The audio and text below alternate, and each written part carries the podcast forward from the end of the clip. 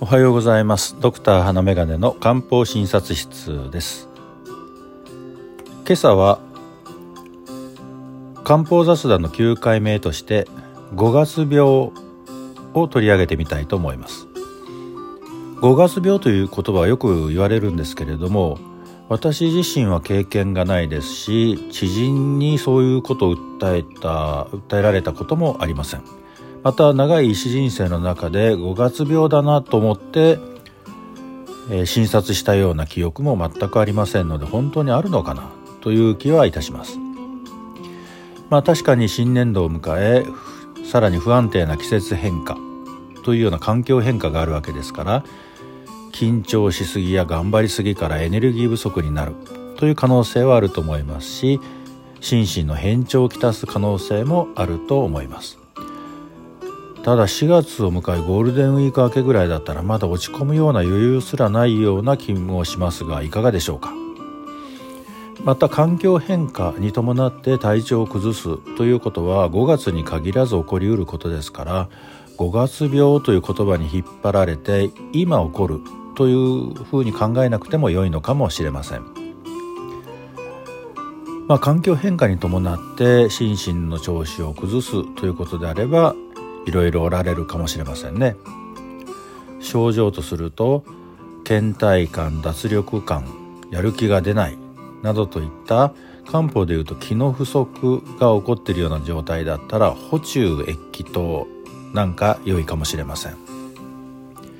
もともと貧血傾向でお肌がカサカサ傾向な方がそういうような状態になった時倦怠感が強くなったりした時には従前大補糖でしょうか。イライラや不眠顔のほてりなどといった更年期障害のような症状が出てくるようでしたら上昇陽酸天気が変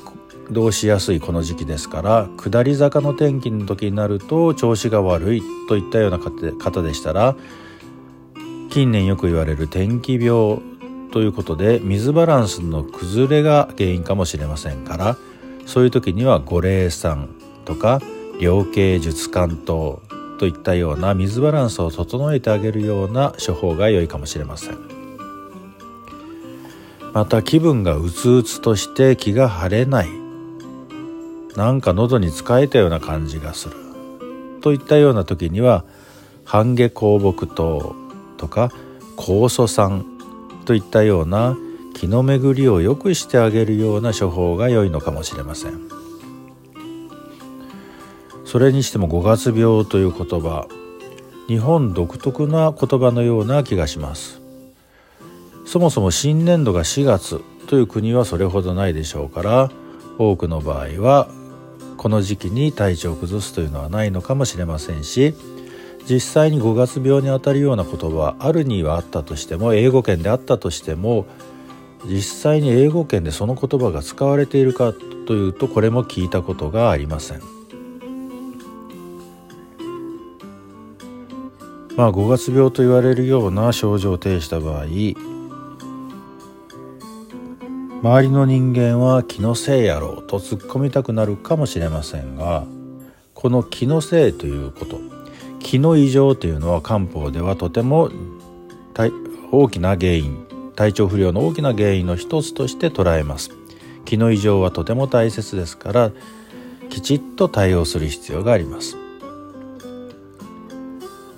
環境変化に伴ってどうも体調が良くない。どうも心身が不調だといったような時には漢方をうまく利用していただくとその不調を整えてあげることができるかもしれません。漢方医や漢方に詳しい薬剤師の方に相談してみてください。今朝は漢方雑談として5月病を取り上げてみました。皆さんはいかがお過ごしですか？もうじき梅雨も迎えますが気候の変動の割と大きいこの時期。どうぞご自愛ください。今日があなたにとって素敵な充実した一日となりますようにではまた。